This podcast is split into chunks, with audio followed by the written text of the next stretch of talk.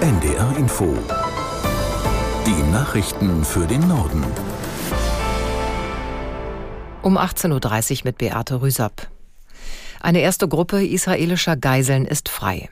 Die 13 Frauen und Kinder wurden vom Roten Kreuz nach Ägypten gebracht. Aus der NDR Nachrichtenredaktion Thomas Kuhlmann. Viele Menschen in Israel haben den Moment im Livestream verfolgt, als der Konvoi des Roten Kreuzes den Grenzübergang Rafah passiert hat. Die Frauen und Kinder werden jetzt von der israelischen Armee versorgt und möglichst schnell mit ihren Familien zusammengebracht. Sie waren 49 Tage in der Gewalt der radikal-islamischen Hamas. Im Gegenzug sollen 39 palästinensische Häftlinge freikommen, Frauen und Jugendliche, die wegen Steinwürfen oder Unruhestiftung in israelischen Gefängnissen saßen. Auch zwei andere Vereinbarungen werden bis jetzt eingehalten. Die Feuerpause ist weitgehend stabil und es sind wieder Hilfslieferungen in Gaza angekommen.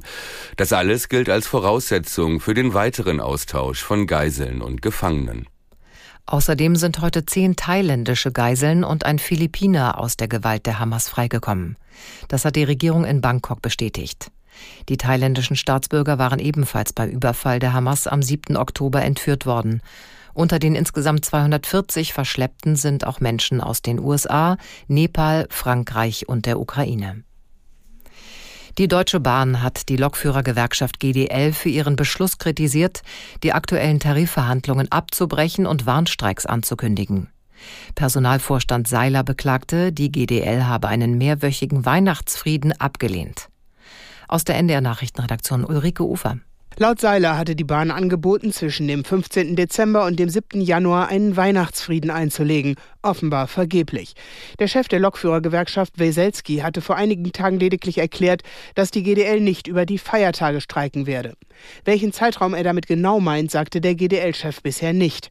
Beim Knackpunkt Wochenarbeitszeit sieht der Personalvorstand nach eigenen Worten weiterhin keinen Verhandlungsspielraum. Die GDL verlangt drei Stunden weniger für Schichtarbeiter, also 35 statt bisher 38 Stunden. Die Strom- und Gaspreisbremsen sollen laut Finanzminister Lindner Ende des Jahres auslaufen. Allerdings liegen die Kosten für viele Privathaushalte je nach Vertrag inzwischen sowieso unterhalb des Preisdeckels. Aus Berlin Martin Polanski. Die Bundesregierung hatte die Preisbremsen im vergangenen Jahr eingeführt, um die Bürger vor zu hohen Belastungen durch die Energiekrise zu bewahren. Dabei übernahm der Staat einen Teil der Mehrkosten, finanziert über den Wirtschafts- und Stabilisierungsfonds WSF. Im Deutschlandfunk sagte Lindner, der WSF werde zum 31.12. geschlossen, danach würden keine Auszahlungen mehr daraus erfolgen.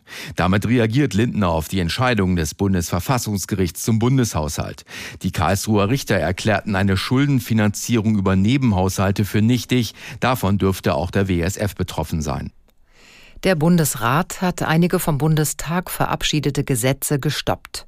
So muss über steuerliche Entlastungen für Unternehmen und eine Beschleunigung von Genehmigungsverfahren im Vermittlungsausschuss neu verhandelt werden.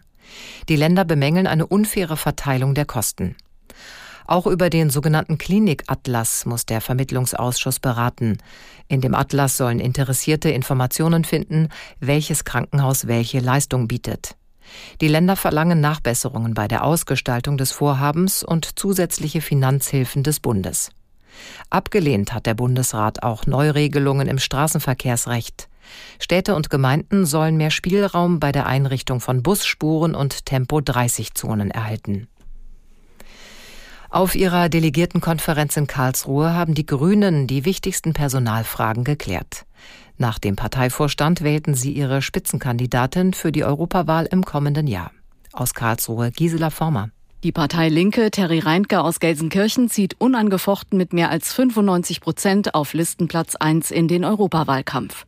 Sie kündigte an, alles daran zu setzen, dass es nicht zu einem Rechtsruck kommt. Sie kämpfe für ein Europa, das den Weg der klimafreundlichen Transformation weitergehe und dabei Wohlstand sichere.